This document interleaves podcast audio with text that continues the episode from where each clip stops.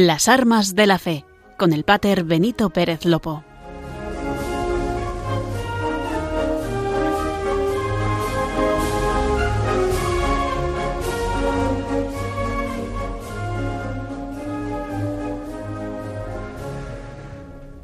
Muy buenas tardes, queridos oyentes de Radio María. Aquí estamos un viernes más, María Esteban y un servidor en Radio María, con el programa de las armas de la fe donde queremos traerles la más rica actualidad del arzobispado castrense de España. Un mes de enero cargado de grandes acontecimientos en esta diócesis personal al servicio de los hombres y mujeres de las Fuerzas Armadas y cuerpos de seguridad del Estado. Es verdad que todavía sigue siendo noticia la alta incidencia del COVID. Por desgracia son muchos los contagiados y debemos cuidarnos mucho. Aquí también en los estudios de Radio María lo hacemos con un alto protocolo de actuación. Al otro lado de la pecera, refugiada y separada por un cristal casi antibalas, está Mónica Martínez, que un viernes más hace posible que ustedes nos escuchan. ¿Cuánto os tenemos que agradecer? Nosotros llegamos con los papeles, con el esquema del programa, y ellos, en medio de botones, saben darle a la tecla exacta para que suene lo que tiene que sonar en el momento exacto, y con un simple guiño de ojo. Aquí en el equipo de las armas de la fe, María Esteban, que nos acompaña como todos los viernes. ¿Qué tal, María? Hola, buenas tardes, Pater. Pues, pues muy bien. Eh, aquí, bueno, empezando el fin de semana, de qué mejor manera que hacerlo con las armas de la fe. Así que, bueno, también aprovecho para mandarle un saludo a todos los oyentes de Radio María que sin duda son nuestros mejores oyentes, los mejores, los más fieles, los que siempre y todos los viernes están también conectándose con nosotros. Pues sin más preámbulos, hagamos eh, lo que tenemos que hacer, que es ponernos en oración para que todo salga como la seda, y Dios Padre, Hijo y Espíritu Santo, como hizo con aquellos navegantes, también nos ayude a nosotros a lo largo de este programa. Larga trinquete en nombre de la Santísima Trinidad. Padre, Hijo y Espíritu Santo tres personas y un solo Dios verdadero, que sea con nosotros y nos guarde, que acompañe y nos dé buen viaje a salvamento, y nos lleve y vuelva a nuestras casas. Uno de los caminos más duros en el que se empeñaron tantísimos hombres es el camino que nos lleva a la paz.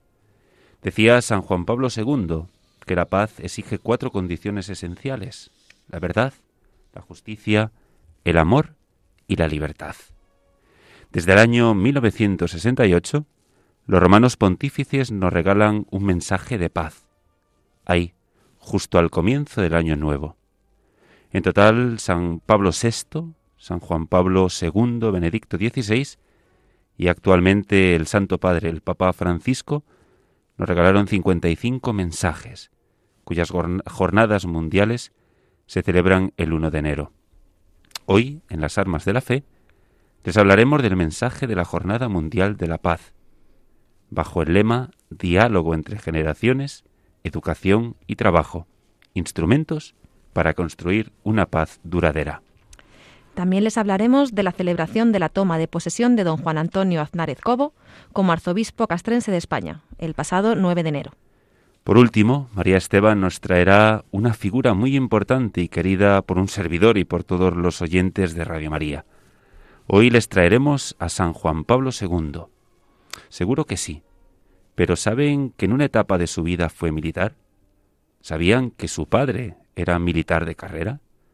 San Juan Pablo II, en la sección Bajo la bandera de Jesús, que les traemos todos los bienes, está encuadrado a ese gran número de santos que fueron militares. Quédense con nosotros, pegaditos a la radio, que hoy les traemos de lo bueno lo mejor.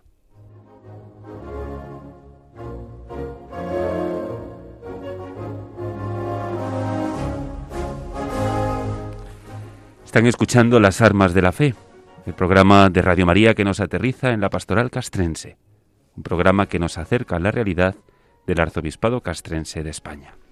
Y además de la radio, nos pueden seguir a través de la página web de radiomaria.es, eh, nos pueden escuchar con los podcasts.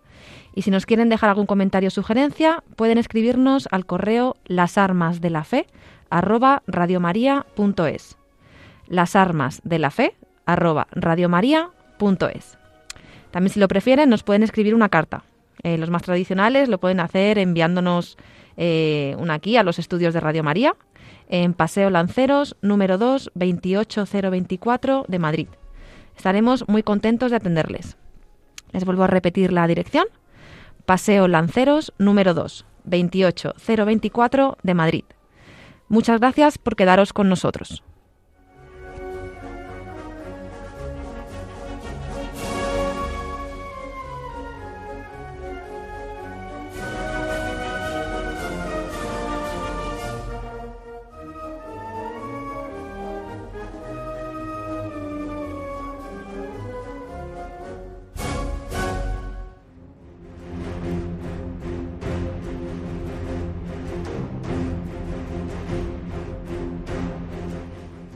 El arzobispado castrense ayer y hoy.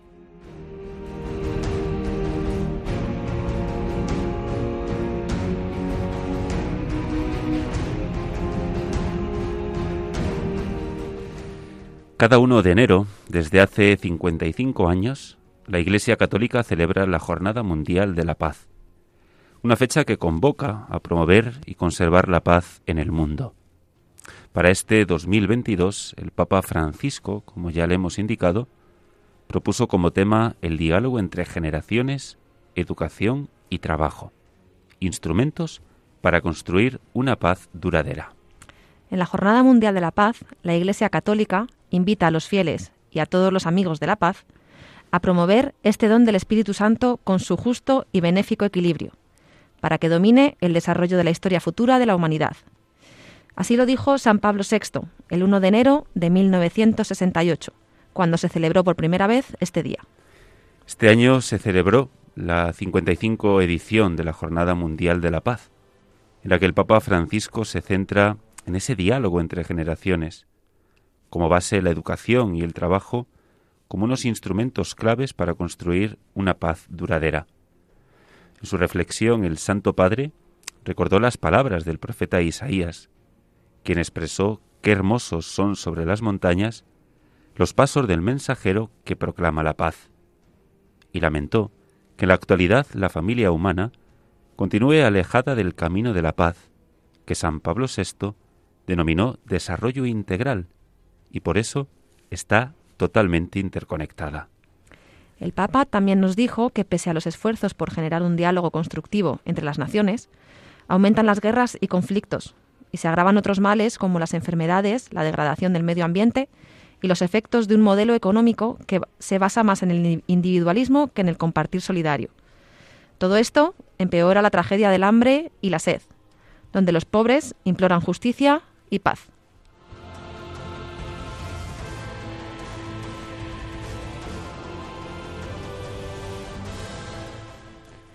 Por eso subrayó que la paz es el fruto de un compromiso compartido, que requiere de la intervención de las distintas instituciones de la sociedad e involucra de una manera u otra a todos. En este sentido, propuso tres caminos para gestar un pacto social que permita construir una paz duradera. El diálogo, la educación y el trabajo. Señaló además que el diálogo entre las generaciones es un diálogo sincero, basado en la confianza mutua tan necesario hoy, desde la sensación de soledad y el repliegue sobre uno mismo, agravada con la, con la pandemia, y que las personas suelen enfrentar, refugiándose en mundos privados con indiferencia egoísta o con violencia destructiva. Frente a estos dos caminos, el Santo Padre llamó a dialogar, que implica escucharse, confrontarse, ponerse de acuerdo y caminar juntos, para resolver los problemas actuales desde los saberes de los mayores y la creatividad de los jóvenes. No con parches o soluciones rápidas, sino con proyectos compartidos y sostenibles. También dijo que la instrucción y la educación son motores de la paz, pues son indispensables para el diálogo entre las generaciones y requieren que los gobiernos elaboren políticas económicas y aumenten el presupuesto para la educación y disminuyan los altos gastos militares en armamentos, a la vez que impulsan un proceso real de desarme internacional que libere recursos para mejorar la salud y otras necesidades urgentes de la humanidad. Además, insistió en promover la cultura del cuidado, que fue precisamente el tema de la Jornada Mundial del año pasado, del 2021. para forjar un nuevo paradigma cultural que a través de un pacto educativo global permita formar personas maduras y, por tanto, familias y comunidades mejores y más fraternas. Y finalmente, el Papa Francisco llamó a promover y asegurar el trabajo, pues al ser expresión de uno mismo y de los propios dones, y a la vez compromiso, esfuerzo y colaboración con otros, es indispensable para construir y mantener la paz. El trabajo es el lugar donde aprendemos a ofrecer nuestra contribución por un mundo más habitable y hermoso.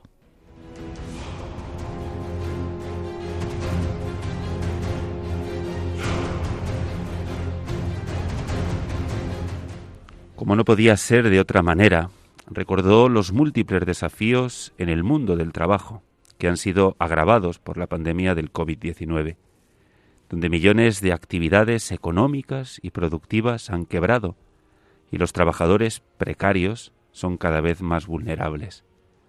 Al respecto se refirió a los muchos que desarrollan servicios esenciales, pero permanecen aún más ocultos a la conciencia pública y política y a los jóvenes que se asoman al mercado profesional y a los adultos que han caído en la desocupación, grupos que afrontan actualmente perspectivas dramáticas.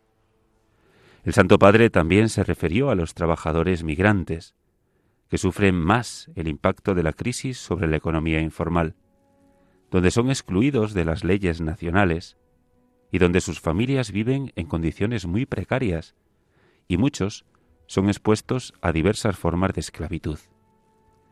Esta crítica situación se da en medio de una mayor violencia y criminalidad organizada, que debe ser enfrentada con una mayor oferta de las oportunidades de trabajo digno y decente, lo subrayó el Santo Padre. Por esa razón llamó a asegurar y sostener la libertad de las iniciativas empresariales, e impulsar una responsabilidad social renovada a través de la política, empezando, como no podía ser de otra manera, por los trabajadores y los empresarios católicos, a quienes llamó a buscar orientaciones seguras en la doctrina social de la Iglesia. Y finalmente, llamó a que sean cada vez más numerosos quienes, sin hacer ruido, con humildad y perseverancia, se conviertan cada día en artesanos de la paz, y que siempre los preceda y acompañe la bendición del Dios de la paz.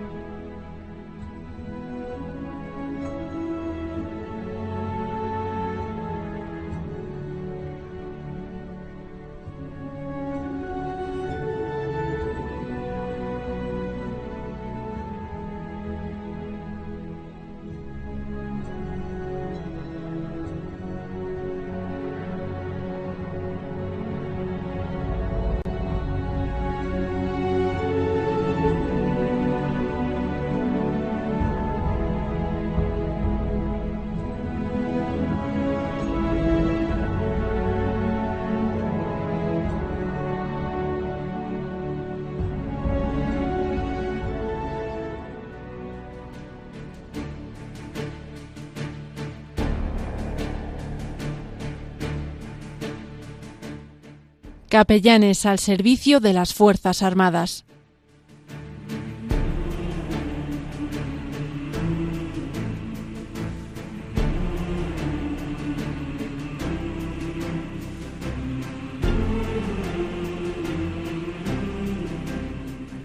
Si a Su Majestad el Rey Felipe VI nos referimos a él en la mili como el primer soldado de España, a mí me gusta referirme al excelentísimo y reverendísimo arzobispo castrense de España, don Juan Antonio Aznárez Cobo, como el primer capellán castrense de España. Nuestra iglesia castrense está de fiesta. Casi un año después, lo hará Dios mediante el próximo viernes 28 de enero, tras el fallecimiento de don Juan del Río a causa del COVID-19, nuestra catedral castrense de las Fuerzas Armadas el señor Nuncio empezó a hablar. María, ponle voz al Nuncio. Os presento al que desde ahora presidirá vuestras celebraciones en esa iglesia catedral como arzobispo del Ordinariato Militar de España, el excelentísimo y reverendísimo Monseñor don Juan Antonio Aznárez Cobo. El rector de la catedral, también vicario general del arzobispado castrense, don Carlos Jesús Montes, daba a besar el crucifijo y el obispo, todavía electo en aquel instante, bendecía a los jefes de servicio de asistencia religiosa del ejército de tierra, de la armada, del ejército del aire, de la Guardia Civil y de la Policía Nacional. Acompañado por el vicario general, se dirigieron a la capilla del Santísimo. Los que pudieron seguir la retransmisión de la toma de posesión por la radio o la siguieron por la televisión, no pudieron ver estos ritos previos. Por eso, desde las armas de la fe, se lo queremos contar en detalle. Después de rezar en la capilla del Santísimo, se detuvo en el previsterio. Ahí rezó por los arzobispos castrenses difuntos, particularmente por los que están allí enterrados. El presbiterio de la iglesia catedral tiene cuatro tumbas y el arzobispo electo rezó así. Te pido, Dios Todopoderoso, por el alma de tus siervos Luis Alonso Muñoz Hierro, José López Ortiz, José Manuel Estepa y Juan del Río Obispos, a quien encomendaste el cuidado de tu familia y me precedieron en esta sede que hoy ocuparé. Que disfruten eternamente en el cielo de los misterios de gracia y de perdón que en nombre de Jesucristo administraron mientras vivían en la tierra, y contemplen cara a cara aquella misma verdad en la que creyeron y predicaron sus hermanos. Dale, Señor, el descanso eterno. Y brille sobre ellos la luz eterna. Descansen en paz. Amén.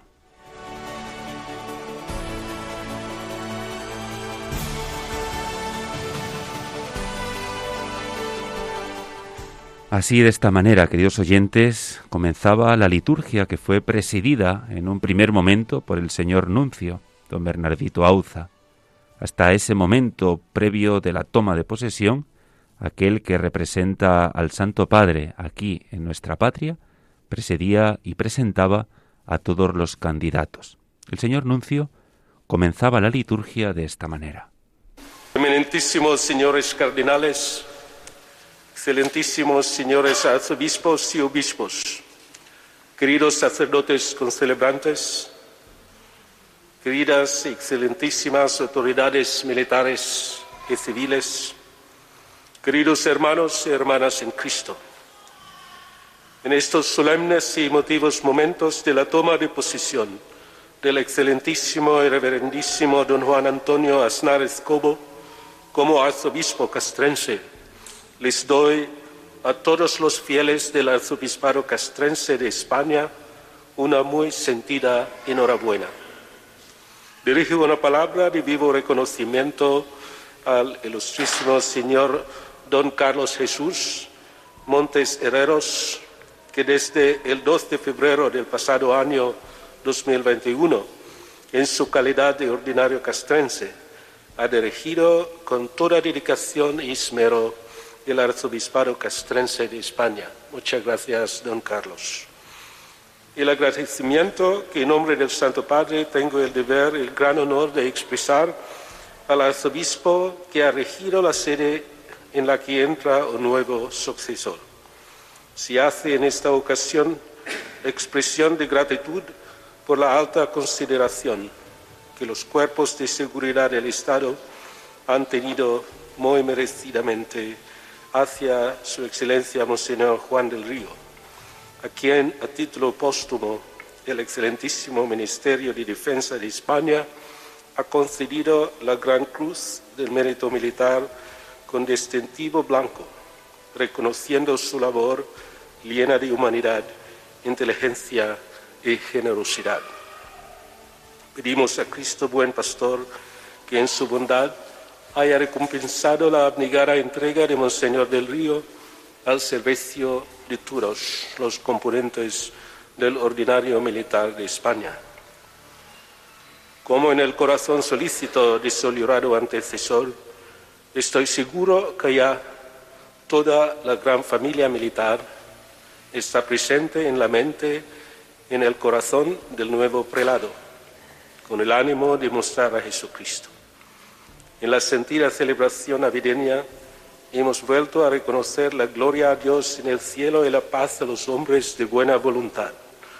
Esto es lo que procura el ministerio episcopal, buscar la gloria de Dios, sumo bien, fundamento y criterio supremo de la vida y la abundancia de todos sus bienes a los hombres, entre los que destaca por su gran valor la ofrenda de una voluntad que busca la paz, que la procura, que la custodia y la guarda como corresponde al mensajero de aquel que se llama príncipe de la paz. Don Juan Antonio, reciba mi más cordial enhorabuena. Le aseguro mi oración por la misión que el Señor le confía. Le encomiendo muy especialmente a la maternal, a la maternal intercesión de la Inmaculada Concepción, patrona de la noble nación española. Ella le animará en sus empeños por fortalecer en su cometido generoso y altruista al servicio del bien común y de la paz a los ejércitos de tierra, mar y aire y demás fuerzas del orden del Estado. Que el Señor les bendiga a todos.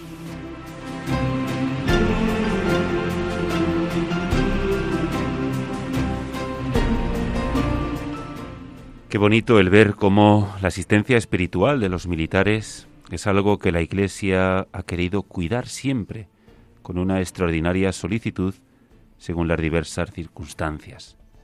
Así la Iglesia siempre ha atendido, promovido a los obispos, cuidado a los capellanes, y este arzobispado castrense de España, como le venimos contando aquí a través de la radio de la Virgen, también los cuida a través del Seminario Castrense San Juan Pablo II, a través de Caritas Castrense, a través de tantas delegaciones que están al servicio de los hombres y mujeres de las Fuerzas Armadas y Cuerpos de Seguridad del Estado.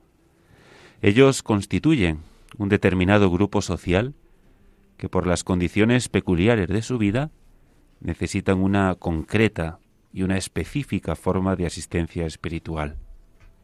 Por esta necesidad, a lo largo de los tiempos, ha velado la sagrada jerarquía, y muy particularmente los romanos pontífices, dada su función de servicio o diaconía, proveyendo del mejor modo en cada uno de los casos, con la jurisdicción más apropiada a las personas y a las circunstancias sociales e históricas. Por ello se fueron creando en todas partes estructuras eclesiásticas para cada una de las naciones, presidida siempre por un prelado dotado de las necesarias facultades, igual que cualquiera de las diócesis repartidas por nuestra España querida que todos conocemos. Con ello daba paso al momento más importante y esperado, leer las letras apostólicas que el Santo Padre invitó a su hermano, envió, perdón, a su hermano don Juan Antonio Aznárez, comunicándole su nombramiento siervo de los siervos de Dios, al venerable hermano Juan Antonio Aznárez Cobo, hasta ahora obispo de la sede titular de Bisuldino y auxiliar de la archidiócesis de Pamplona y Tudela, elegido arzobispo del Ordinariato Militar de España, salud y bendición apostólica. La Iglesia ha tenido siempre por costumbre invocar humildemente a Dios como su creador y defensor en situaciones difíciles invocación extendida también a los santos del cielo y especialmente a la augusta Virgen María, Madre de Dios. Nosotros mismos, permaneciendo bajo la protección de la misma Madre de Dios, desempeñamos el ministerio del sucesor del apóstol Pedro y llevamos las cargas de todas las iglesias. Conscientes de nuestra responsabilidad, dirigimos ahora nuestra atención al ordinariato militar de España, que tras la muerte del venerable hermano Juan del Río Martín carece de obispo y nos apresuramos a nombrar un nuevo pastor. Dado que tú, venerable hermano, eres ya experto en el ministerio episcopal y también estás dotado de las necesarias virtudes para su ejercicio eficaz, no dudamos de que puedas cumplir bien este nuevo ministerio. Por esto, ponderado el parecer de la Congregación para los Obispos, con la plenitud de nuestra autoridad apostólica y disuelto el vínculo con la sede titular de Bisuldino y del anterior ministerio de auxiliar, te nombramos arzobispo del Ordinariato Militar de España, observando todos los derechos y las obligaciones anexas a este oficio según el derecho canónico. Cuidarás de que el clero y las personas confiadas a tu cuidado tengan conocimiento de nuestras letras apostólicas, a los cuales exhortamos a estimar y prestar diligente cooperación al nuevo moderador de la vida espiritual.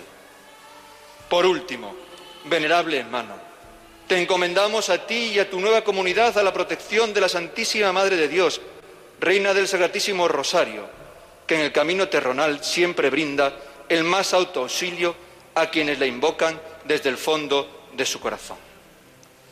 Dado en Roma, en el Laterano, el día 15 del mes de noviembre del año del Señor 2021, noveno de nuestro pontificado.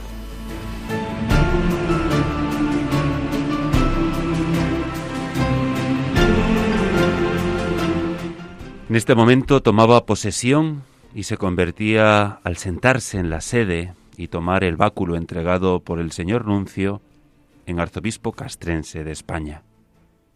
Toma posesión de una diócesis personal, formada por alrededor de 800.000 almas, que tiene derecho a ser asistidos por el arzobispo castrense y por todo su presbiterio. Recordamos a los oyentes que la historia de este arzobispado es tan antigua como los mismos ejércitos. Pero es en el año 1705 cuando se crea justamente un vicariato único para todos los ejércitos españoles, que un poquito más adelante, en el 1736, pasan a ser atendidos tanto en tiempo de paz como en tiempo de guerra. Desde que se constituyó la jurisdicción castrense, han ocupado el cargo de ordinario castrense 34 prelados. De estos, 10 fueron cardenales y 18 ostentaron el título de patriarca de las Indias Occidentales.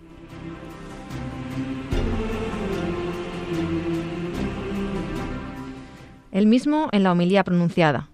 Su primera homilía nos hablaba que viene aquí como siervo y nos daba las primeras claves de cómo tiene que ser ese siervo llevar a la luz a los que habitan en tinieblas, es decir, curar, cuidar, acompañar, acoger, liberar, salvar. Es lo que iba a hacer, lo que está llamado a hacer ese siervo del Señor, ese siervo de Yahvé. Y no de cualquier manera, no, no atropellando, avasallando o imponiendo. No, no, no. Todo lo contrario. La caña cascada, nos lo decía él mismo, no la quebrará. La mecha, el pábilo, la mecha vacilante, no la apagará. Es decir, con delicadeza, con respeto, con ternura.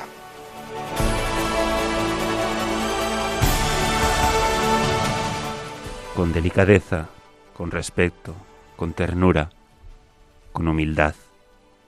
Con tono sereno y pausado, pronunció su primera homilía aquí entre nosotros y aprovechaba en ese instante la ocasión para decirnos qué espera darnos y qué espera de nosotros.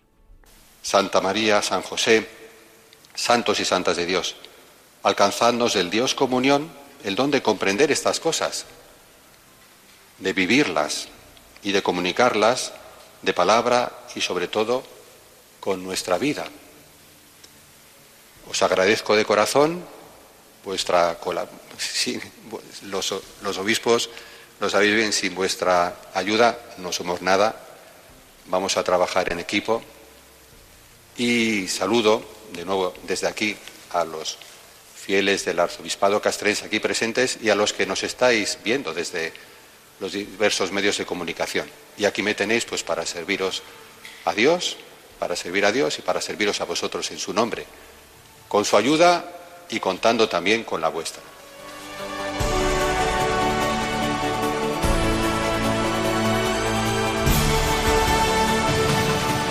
Así, el pasado 9 de enero de 2022, Monseñor Juan Antonio Aznárez Cobo se convertía en el 35 arzobispo castrense de España.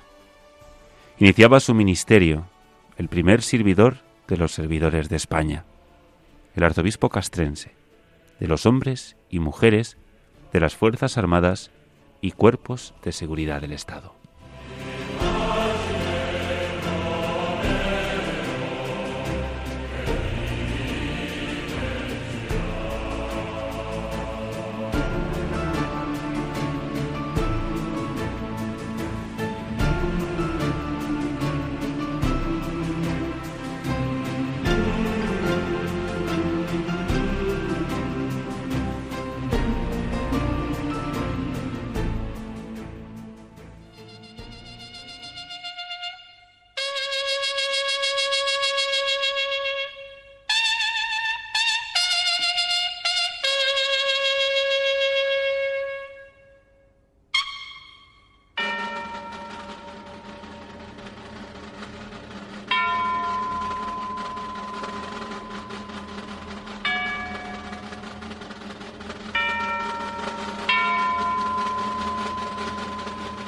Bajo la bandera de Jesús.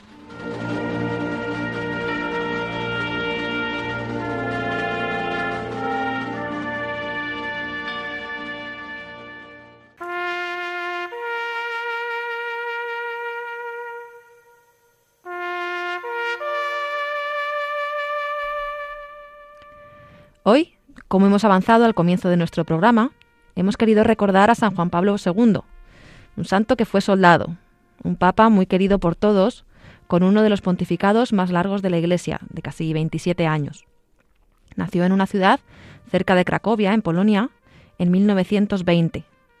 Con 19 años, en 1938, tuvo que cumplir con la obligación de servir en un batallón del ejército militar juvenil.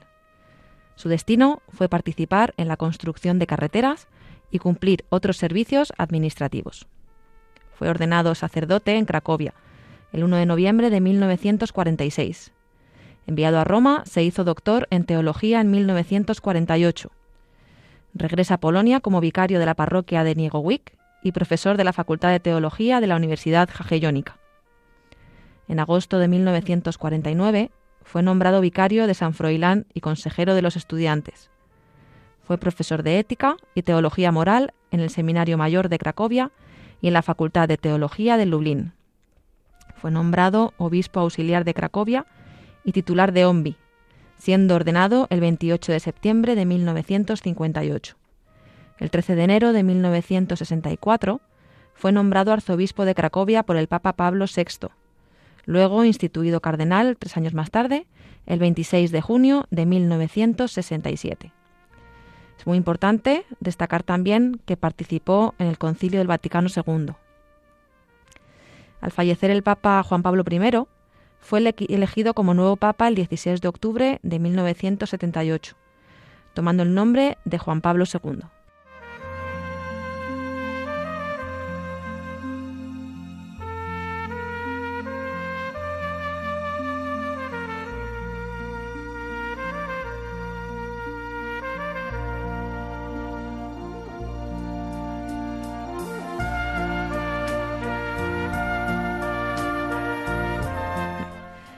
Durante su papado fueron muchas las veces, especialmente en sus viajes apostólicos, en que se le pudo ver agradecer su tarea a policías y militares del mundo entero.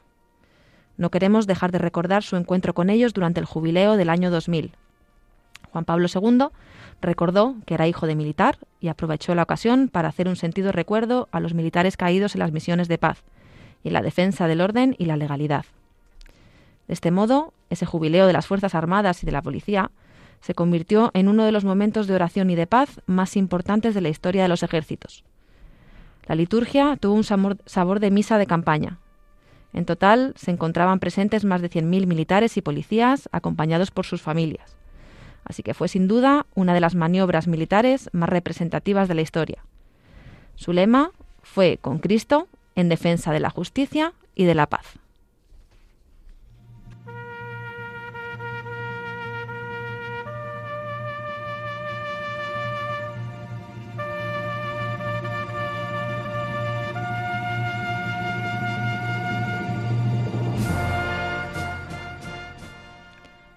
La Plaza de San Pedro fue testigo también de otro récord, una banda militar compuesta por 18 cuerpos diferentes y por 1.200 músicos. Juan Pablo II, nada más comenzar su homilía, les recordó que representaban ejércitos que se han combatido a través de la historia. Pero ahora, bien, también añadió que a cada uno de vosotros les corresponde el papel de ser centinela, que mira lejos para prevenir el peligro y para promover por doquier la justicia y la paz.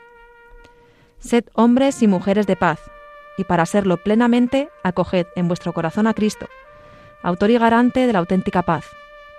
Él os dará la, la fortaleza evangélica que os permitirá vencer las seductoras tentaciones de la violencia. San Juan Pablo II, que fue un gran defensor de la familia, conocía perfectamente qué significa ser hijo de militar, ya que dijimos antes que su padre era militar de carrera del ejército austro-húngaro. Por eso él mismo, y sabía bien de lo que hablaba, reconoció que no es fácil ser familiar de un militar, pues es necesario compartir también las molestias que comporta su misión. Y sin embargo, la familia es el apoyo principal para cada uno de vosotros, comprometidos en la defensa de la paz y de la vida. Se defiende lo que se ama. ¿Y dónde se aprende a amar la paz y la vida si no es en la familia? Por eso, cada vez que San Juan Pablo II se reunía con los policías y militares, les dejaba un mensaje que resonaba alto y claro. Sed hombres y mujeres de paz.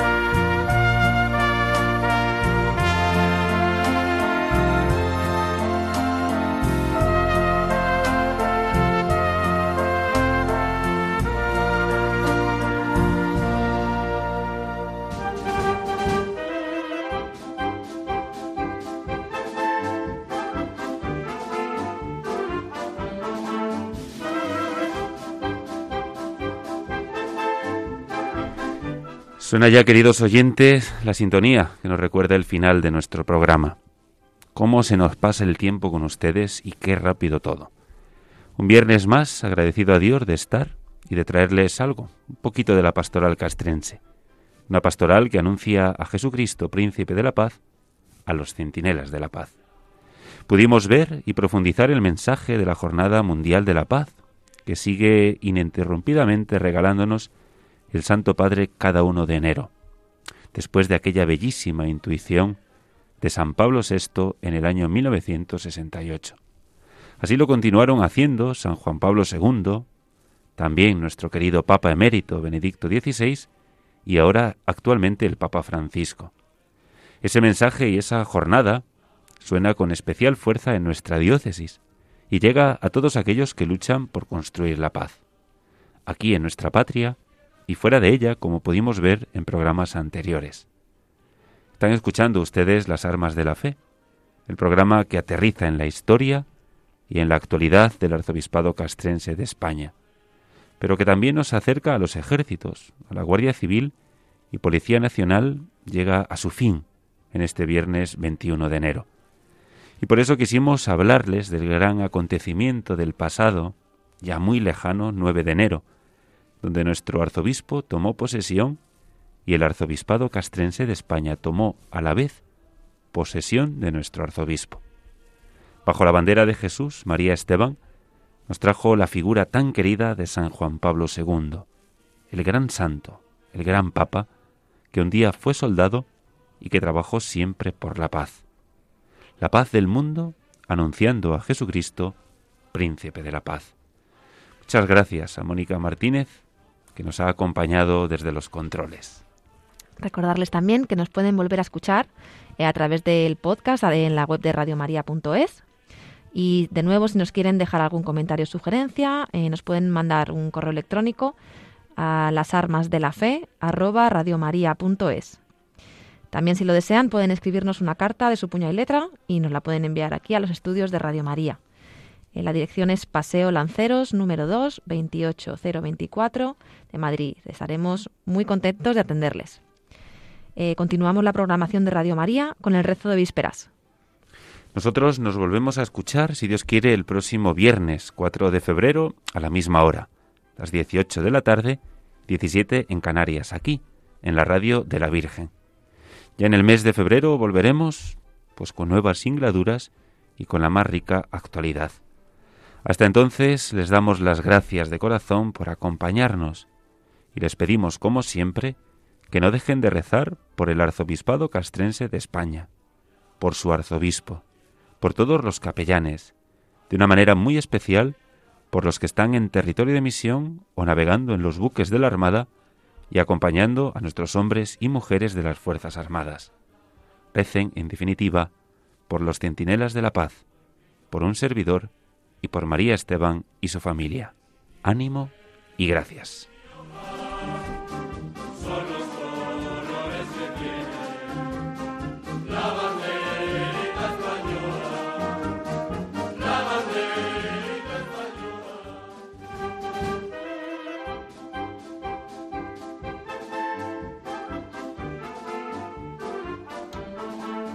Han escuchado Las Armas de la Fe con el Pater Benito Pérez Lopo.